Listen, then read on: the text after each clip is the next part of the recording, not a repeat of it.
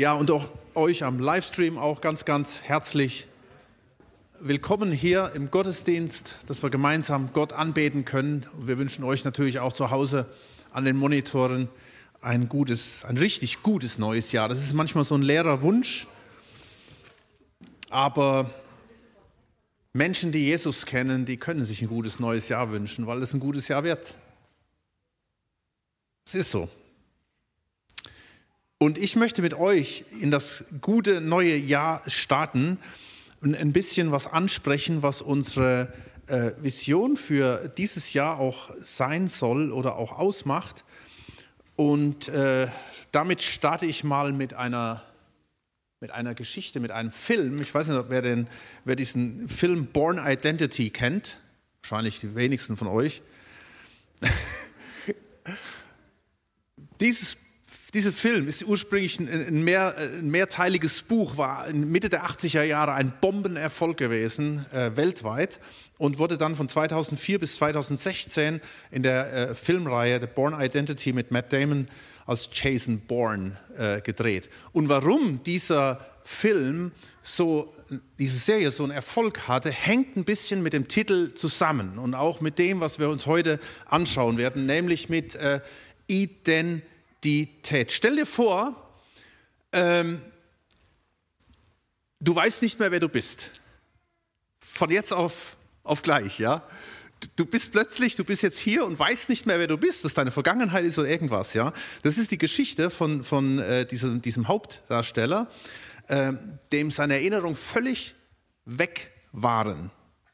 Und dann versuchst du im, im Laufe des, des, Buches oder der Bücher und im Laufe des, des Films versucht dieser Jason Bourne seine Identität wieder zu finden, zu erkennen, wer bin ich überhaupt, woher komme ich überhaupt. Er stellt fest, dass er eine, eine enorme Auffassungsgabe hat, dass er außergewöhnliche Nahkampffähigkeiten hat, das wusste er alles nicht, das merkt er dann in den Situationen drin. Ähm, und muss mit Erschrecken dann feststellen, dass das, was er ist, ihm gar nicht gefällt. Er erschreckt über seine eigene Identität. Äh, ich möchte heute natürlich nicht über die Born Identity sprechen, sondern ich möchte über unsere Identität sprechen. Ich habe es dann ein bisschen neudeutsch geschrieben, Your Identity.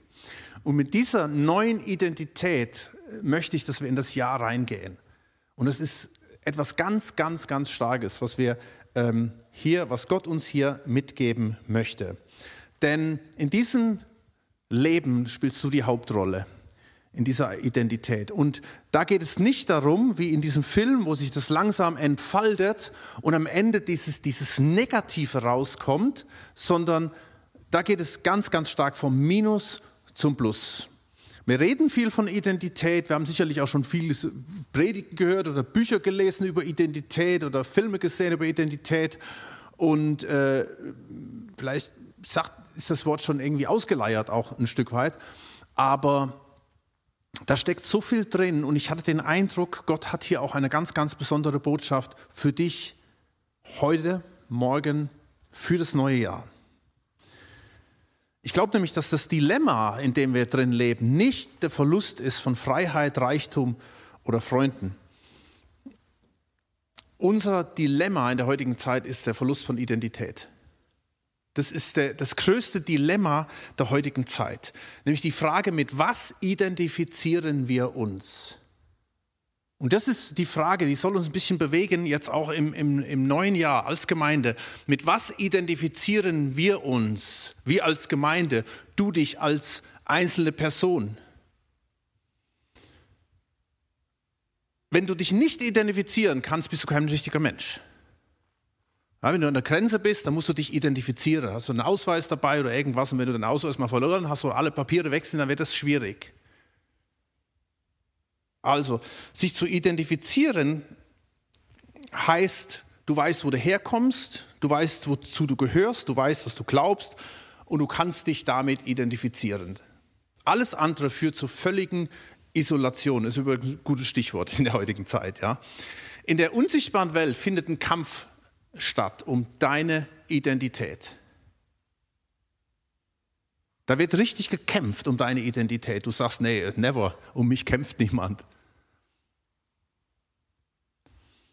Ich bin viel zu unbedeutend.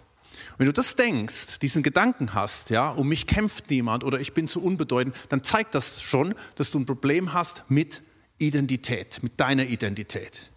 Denn die Bibel ist eigentlich voll davon, uns in der Identität zu stärken, die Gott uns gegeben hat. Schaut mal, es heißt im,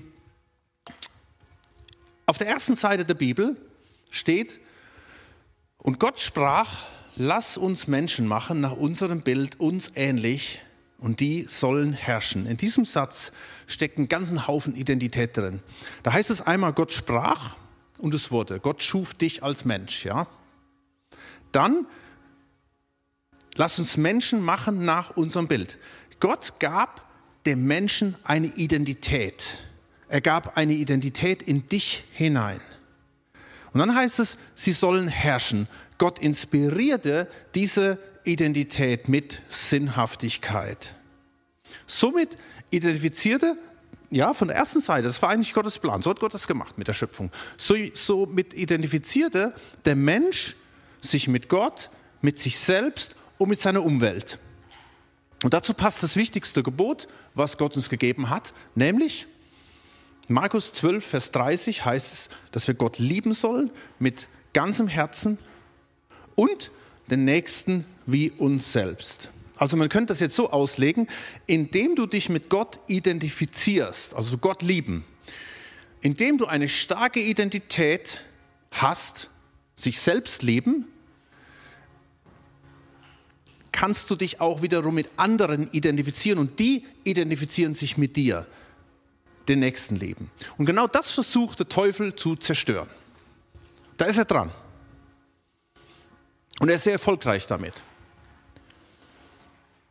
Denn während Gott unsere Identität stärken will und erhalten will und ausbauen will, will Satan sie dir wegnehmen. Zum Beispiel die Identität als Mann und als Frau.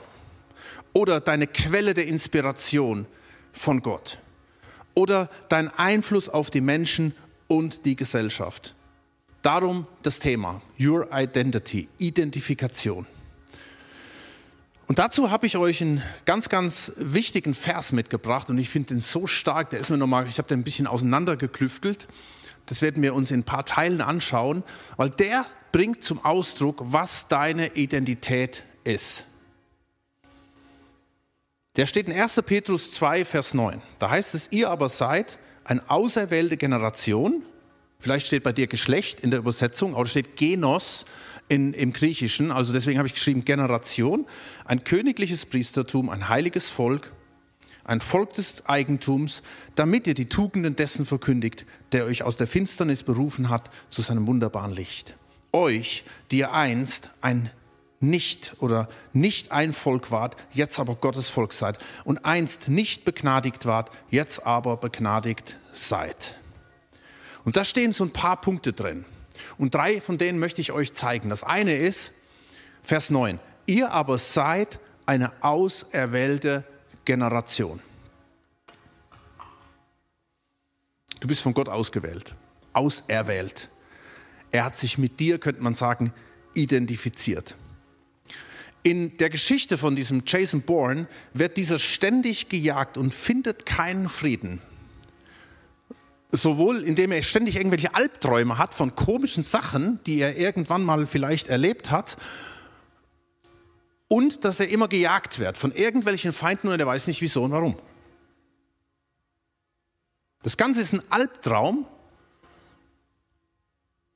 weil er nirgends angenommen wird, egal wo er ist. Er wird nirgends angenommen. Und das ist wieder genau das totale Gegenteil von dem, was wir in Jesus haben. Guck mal, schau mal, was das vergangen, die vergangenen Jahre vielleicht auch mit dir oder mit uns als Menschen gemacht hat. Besonders im Blick auf Isolation und Distanz, die wir alle erlebt haben.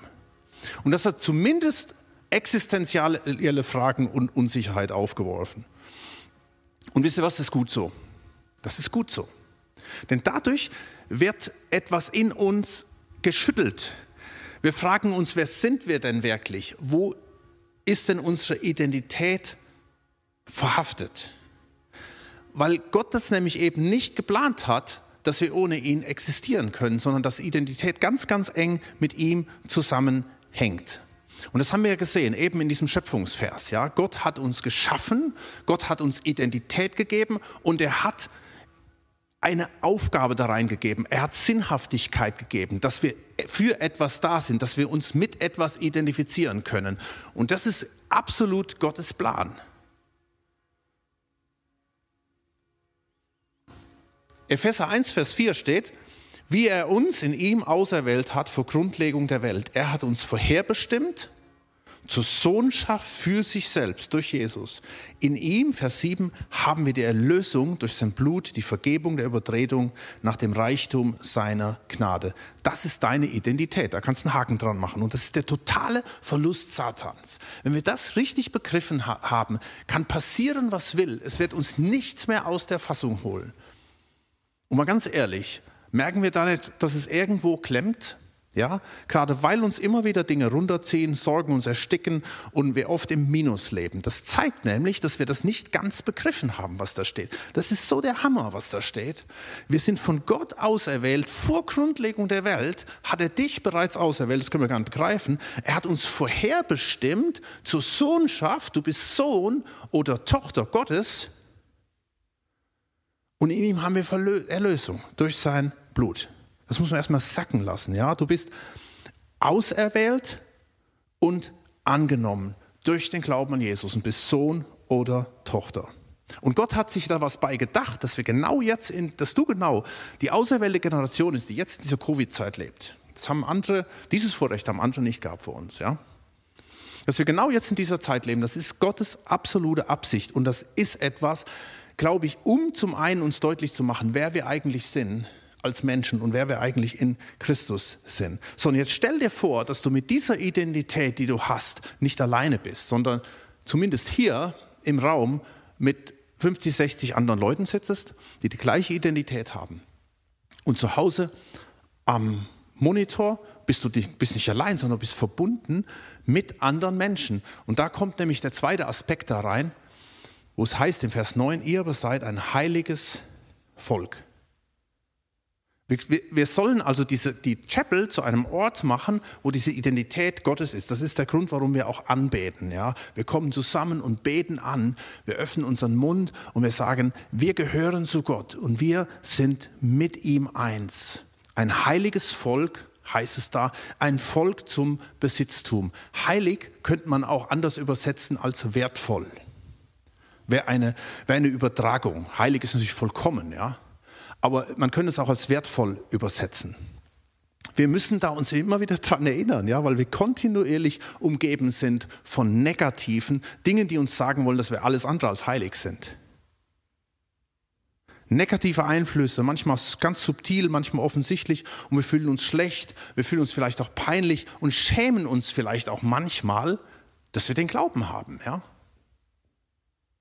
Aber vergiss nie, er hat dich, eben haben wir es gesehen, er hat dich auserwählt, du bist seine auserwählte Generation, du bist angenommen und du bist in seinen Augen extrem wertvoll. Und er sagt im Hebräer 2, Vers 11, denn sowohl der, welcher heiligt, als auch die, welche geheiligt werden, sind alle von einem.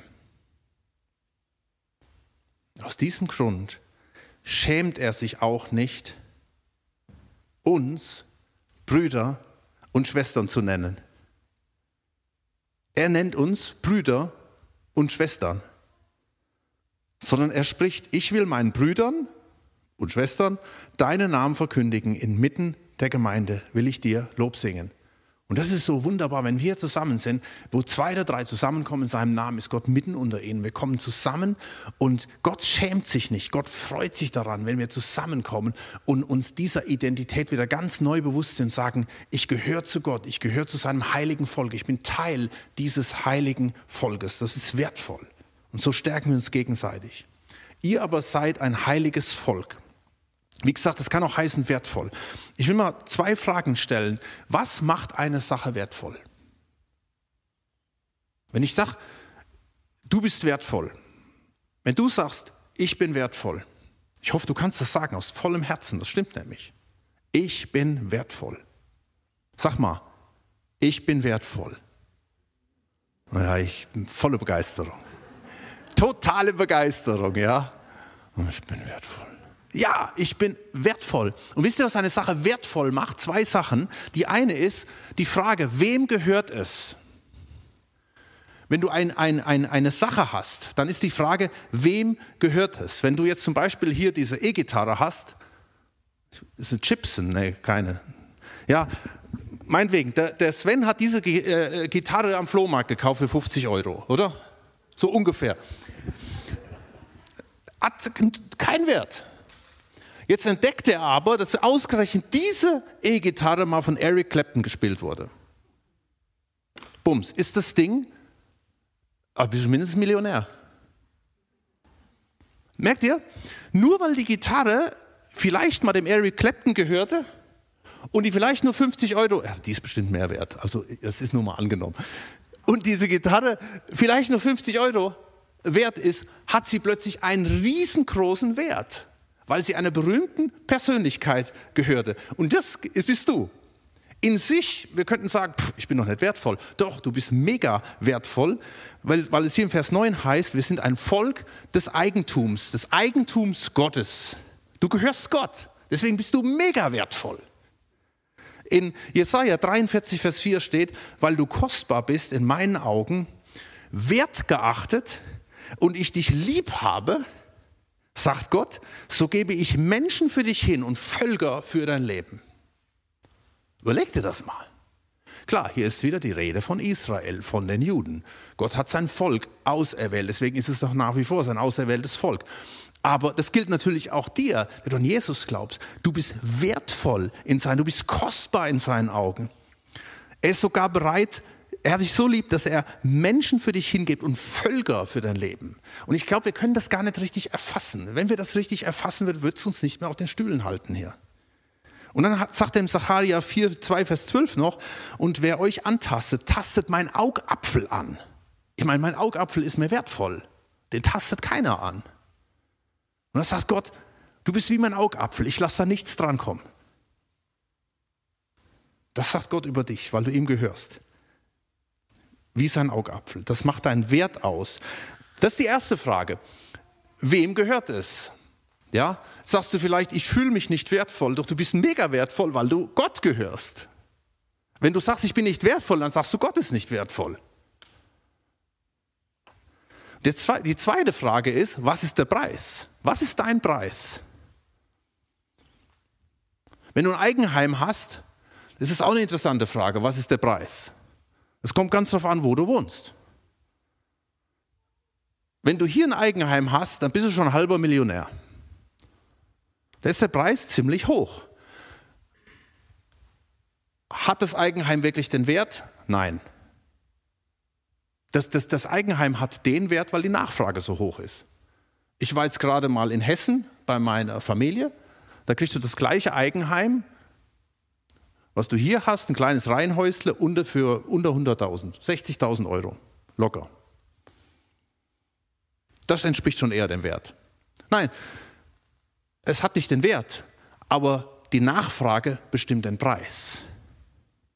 Das, was Menschen bereit sind zu zahlen, macht letztendlich den Wert aus. Und das ist genau wieder unser Leben. Mein Leben an sich hat keinen Wert oder wenig Wert.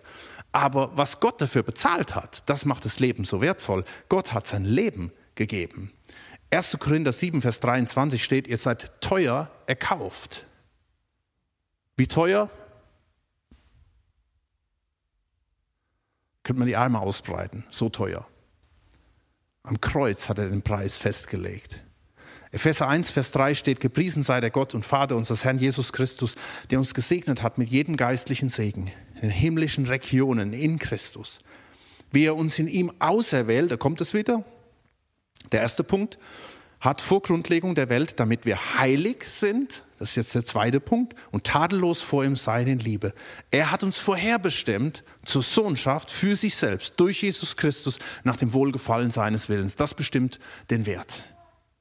In ihm haben wir die Erlösung durch sein Blut, die Vergebung der Übertretung nach dem Reichtum seiner Gnade. Und darum lassen wir uns vom Teufel nicht runterziehen, der uns immer wieder sagen will, du hast keinen Wert.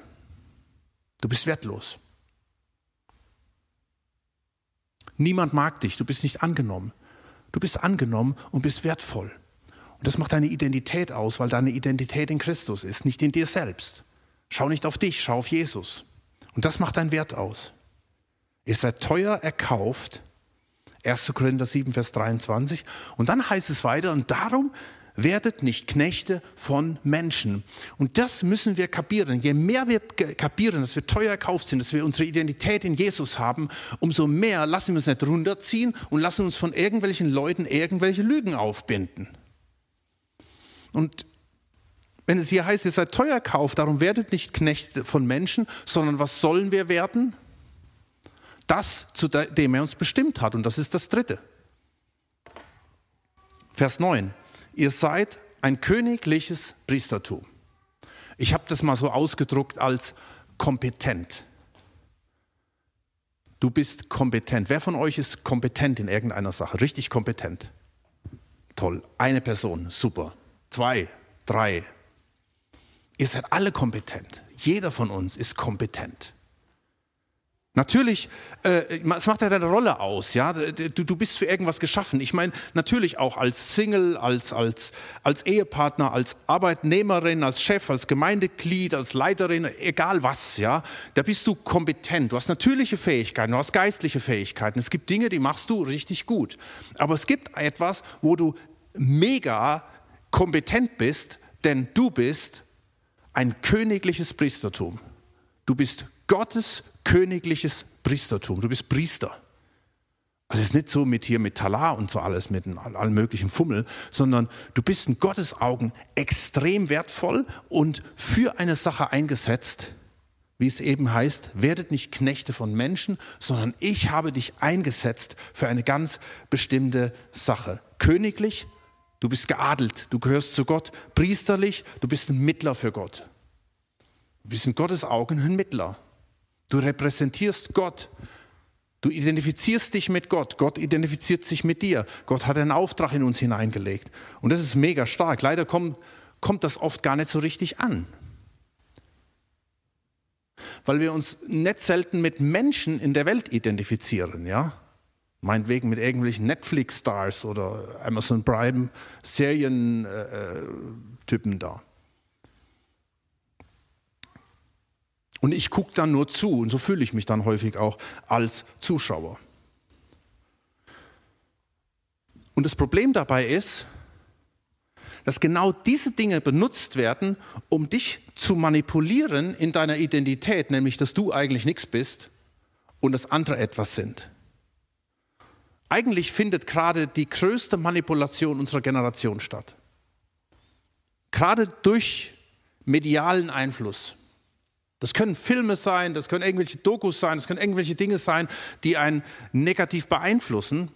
Wir merken es halt eben noch einmal. Wir, wir haben nicht den Eindruck, dass es uns negativ beeinflusst. Nun, früher, als Beispiel, früher hast du einen Film angeguckt, du bist ins Kino gegangen, bist rausgegangen und dann hast du deine persönliche äh, Filmkritik gemacht. Ja? Da hast du dich mit jemandem ausgetauscht und hast gesagt, das war gut, das war schlecht. Und da waren die Dinge, die gut waren, die haben dir vielleicht auch noch dazu beigetragen, dass du in deiner Identität gestärkt warst. Heute ist es häufig so, dass, äh, dass solche Dinge manchmal so einen starken Einfluss haben, dass sie uns, dass sie uns äh, ein Stück weit manipulieren in das, was richtig und was falsch ist. Das ist übrigens die Zielvorgabe der Mädchen. Die Zielvorgabe der Mädchen ist nicht, sie wollen ein Spiegel sein, das sollen sie eigentlich sein, sie sollen eigentlich nur ein Spiegel der Gesellschaft sein, aber die Mädchen heute haben die Zielvorgabe, uns in eine bestimmte Richtung zu lenken. Das sieht man, hört sich ganz, hört ganz positiv, hört sich das an, ja. Dass Mädchen uns zum Guten verändern wollen, dass sie uns zeigen wollen, was gut ist und was falsch ist. Aber da findet etwas statt, was uns mehr und mehr manipuliert und uns in unserer Identität schwächt, in, aller Linie, in allererster Linie schwächt in dem, was wir eigentlich sind in Gott. Und darum brauchen wir die Nähe Gottes, um von Gott wieder neu diese, diese, diese Inspiration zu bekommen, dass wir zu Influencern werden. Influencer ist ja auch so ein, so ein modernes Wort heute, ja. Jeder von uns darf ein Influencer sein. Und das ist mal unabhängig davon, ob wir jetzt irgendwelche YouTube-Videos machen, wo irgendwelche tausend Millionen Klicks sind. Einfach als Mensch. Und du wärst dann ein Influencer, ein Beeinflusser. Das, das, das Wort, das braucht man ja gar nicht. Influencer hört sich irgendwie sauberer an, oder? Beeinflussen hört sich negativ an. Aber tatsächlich sind wir dafür da, dazu da, um zu beeinflussen. Jeder wird irgendwo beeinflusst. Indem wir uns von Gott beeinflussen lassen, indem der Fluss seines Geistes in uns hineinkommt und indem durch unser Leben andere Menschen beeinflusst werden. Und ich glaube, es ist allerhöchste Eisenbahn, dass wir uns das bewusst machen. Du bist königlicher Priester, du bist nicht versklavter Konsument. Du bist, wie es in der Bibel heißt, du bist Kopf und nicht Schwanz. Und nicht der Schwanz wedelt mit dem Hund, sondern der Hund mit dem Schwanz. Das heißt im 5. Mose, Kapitel 28, Vers 3, und der Herr ich, ich finde das so eine gewaltige, gewaltige äh, Verheißung. Und ich glaube, diese Verheißung darfst du für dich ganz persönlich nehmen, wenn du glaubst. Schau mal. Und der Herr wird dich zum Kopf machen und nicht zum Schwanz. Und du wirst immer aufwärts steigen und nicht heruntersinken, weil du gehorsam bist den Geboten des Herrn, deines Gottes, die ich dir heute gebiete zu halten und zu tun. Unsere Gesellschaft braucht es heute dringender denn je, dass wir diese Menschen sind, die Kopf sind und beeinflussen und führen in richtige Richtung und es nicht führen oder hinterherziehen lassen und das müssen wir uns bewusst sein. Wir schaffen das. Wenn, wenn, du das nicht hast, wenn du deine Identität nicht gefestigt hast in Jesus, in Gott, und das kommt zum Ausdruck, indem du die Bibel liest, indem du Gott suchst, jeden Tag neu, dann wirst du beeinflusst. Wenn dir das nicht ganz 100% heute Morgen bewusst bist, ist, dass du König und Priester bist, dass du anerkannt bist bei Gott, angenommen, dass du wertvoll bist in Gottes Augen dann setz alles daran, 2021, dass du in dieser Identität neu gestärkt wirst. Weil sonst bist du hoffnungslos verloren. Und das gilt für uns. Ich, sag, ich spreche zu uns als, als Gläubige, als Christen. Das gilt natürlich auch für Menschen, die Jesus nicht haben. Dass du diese Identität findest in Gott, in Jesus. Und unsere Aufgabe ist, anderen Menschen das deutlich zu machen. Und wir können es ihnen nur deutlich machen, wenn wir die selbst haben. Wenn wir selbst Zeit verbringen. Ich weiß nicht, äh, was dein Handy macht, aber meins zeigt mir jedes Mal am Anfang der Woche meinen täglichen Handykonsum an. Deins auch? Vielleicht soll ich mir ein anderes Handy anschaffen, was es nicht macht. Aber es ist manchmal erschreckend, oder? Klar, ich kann sagen, ja, ich habe ja auch meine Bibel am Handy. Aber ganz ehrlich, wie viel Zeit verbringe ich denn mit Gott? Und es ist wieder Zeit, dass wir uns das bewusst machen und dass wir wieder tonangebend sind in der Gesellschaft. Und der Herr wird dich zum Kopf machen und nicht zum Schwanz. Und du wirst immer aufwärts steigen und nicht heruntersinken. Und ich glaube, das ist Gottes Absicht für 2022 mit deinem Leben, mit meinem Leben. Dass wir uns dessen hundertprozentig bewusst sind. Und da steht ja, weil du gehorsam bist den Geboten des Herrn, deines Gottes, die ich dir heute gebiete zu halten, zu tun. Wir wissen, dass da geht es nicht um eine Liste von irgendwelchen Sachen abzuarbeiten, sondern es geht darum, dass wir die Nähe Gottes suchen, bei ihm sind. Unsere Gesellschaft braucht es dringender denn je. Dass wir Menschen sind, die beeinflussen. Es heißt hier in unserem, in unserem Leitvers, im 1. Petrus, heißt es, Vers 9, damit ihr die Tugenden dessen verkündigt, der euch aus der Finsternis berufen hat zu seinem wunderbaren Licht. Das ist der Grund. Er gibt uns die Identität, dass wir uns mit ihm identifizieren. Er gibt uns diesen Auftrag als König und Priester, um was zu tun, um das auszuleben um die Tugenden dessen zu verkündigen, der euch aus der Finsternis berufen hat zum wunderbaren Licht. Tugenden, das, das sagen ganz verschiedene Übersetzungen, drücken das ganz unterschiedlich aus. Da heißt es zum Beispiel in der Luther die Wohltaten Gottes in der Hoffnung für alle, die großen Taten in der King James, die Herrlichkeiten in der Neues Leben, das lebendige Beispiel. All das, dass wir das weitergeben. Das Ziel für 22 ist, dass sich Leute so dann mit dir identifizieren können, dass sie sagen, hey, so möchte ich leben. 1 Timotheus 4, Vers 12 heißt es, niemand verachte dich wegen deiner Jugend. Ja, das können manche von uns nicht mehr sagen. Ähm, aber da kann man tausend Sachen einsetzen. Niemand verachtet dich wegen deiner. Du bist auserwählt.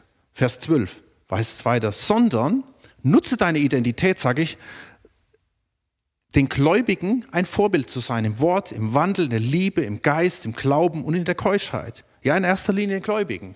Weil ich glaube, wir müssen erstmal bei uns im eigenen Haus anfangen, bevor wir anfangen, äh, die Welt zu missionieren. Wir müssen uns erstmal alle miteinander das bewusst sein. Deswegen ist das auch ein Motto für dieses Jahr, für uns als Chapel, dass wir uns gegenseitig ermutigen in dem, was wir sind in Christus, die Identität, die wir haben in ihm und das ausleben und so einen Ort schaffen, wo Menschen von außen sich auch wohl fühlen können. Und darum heißt es dann im Vers 13, auch 1 Timotheus 4, Vers 13, bis ich komme, sei bedacht auf das Vorlesen, Ermahnen und Lehren. Hier finden wir die Power bei Gott in seiner Gegenwart.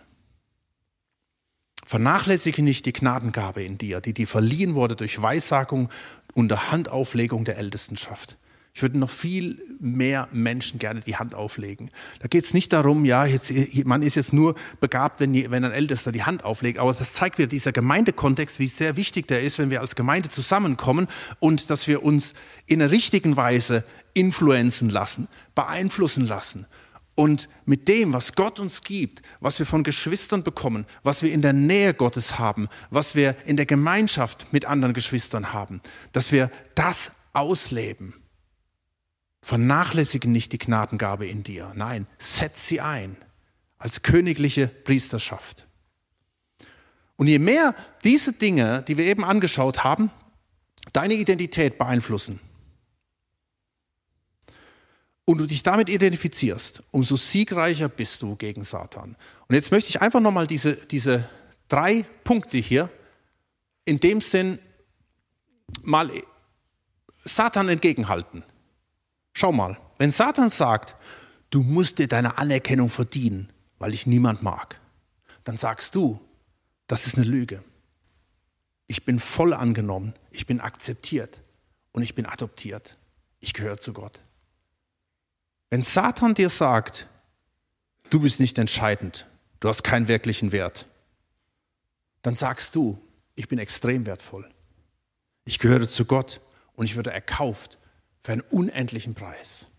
Und wenn Satan dir sagt, du kriegst nichts hin, du bist so inkompetent, du bist so ein Loser, aus dir wird nie was. Du hast nichts erreicht. Denk nicht einmal darüber nach, dass dein Leben einen Unterschied machen kann. Dann sagst du, das ist eine Lüge, ich bin sowas von kompetent. Weil seine Berufung in mir liegt. Weil er das ausgesprochen hat über mich. Und weil es keinen besseren gibt, der genau dahin passt, wo ich bin. Und das darfst du annehmen, alles aufgrund der Gnade. Und wir möchten jetzt zum Schluss ein Lied singen, was, finde ich, das Ganze nochmal zusammenfasst. Wie gesagt, dieser Vers, der endet ja, die zwei Verse aus 1. Petrus. In Vers 10 heißt es euch aber, die ihr einst ein nicht, nicht ein Volk wart, jetzt aber Gottes Volk seid und einst nicht begnadigt wart, jetzt aber begnadigt seid. Und wenn die Welt um dich rum oder die Seele in dir drin ständig sagt, du bist ungenügend, es reicht nicht, mehr, kommst du zu dem, mit dem du dich identifiziert hast. Und du hörst von ihm, es ist genug, ich habe dir vergeben, du bist begnadigt. Eben, wie wir es gesehen haben. Du bist angenommen, du bist angenommen, du bist wertvoll, du bist kompetent, weil du begnadigt bist. Seine Gnade ist über deinem Leben. Und lass uns das echt nochmal aussprechen und ihm dafür danken. Da passt dieses Lied wunderbar dafür, was wir jetzt dazu, was wir jetzt singen werden. Und steht, lass uns doch gemeinsam dazu aufstehen. Ich werde es mal zitieren und dann wollen wir das singen. Und ich möchte dich ermutigen, dass du das als ein Bekenntnis singst, als, als eine, vielleicht eine neue Übergabe an diesen Jesus, der dich angenommen hat, der dich wertvoll gemacht hat, der dich kompetent gemacht hat, der alles in dich reingelegt hat Und dass du ihm einfach sagen kannst, allein durch Gnade stehe ich hier. Vor deinem Thron, mein Gott, bei dir, der mich erlöst hat, der lädt mich ein, ganz nah an seinem Herz zu sein. Durchbohrte Hände halten mich. Ich darf bei dir sein, ewiglich. Will mich mein Herz erneut verdammen und Satan flößt mir Zweifel ein, höre ich die Stimme meines Herrn. Die Furcht muss fliehen, denn ich bin dein. O preis den Herrn, der für mich kämpft und meine Seele ewig schützt. Mutig komme ich vor den Thron, freigesprochen durch den Sohn. Dein Blut macht mich rein. Du kennst, du nennst mich ganz dein. In deinen Armen darf ich sein. Sieht doch, wie herrlich Jesus ist, der alle Schönheit übersteigt. Die Schönheit in Person ist hier. Gerecht und treu steht er zu mir. All unser Lob reicht niemals aus, ihn zu ehren, wie es ihm gebührt. Und das ist der Grund, warum wir feiern. Wir sind bereit, er trug das Urteil. Preis den Herrn. Und ich danke dir so sehr, Gott, dass du da bist, dass du das Urteil getragen hast über mich.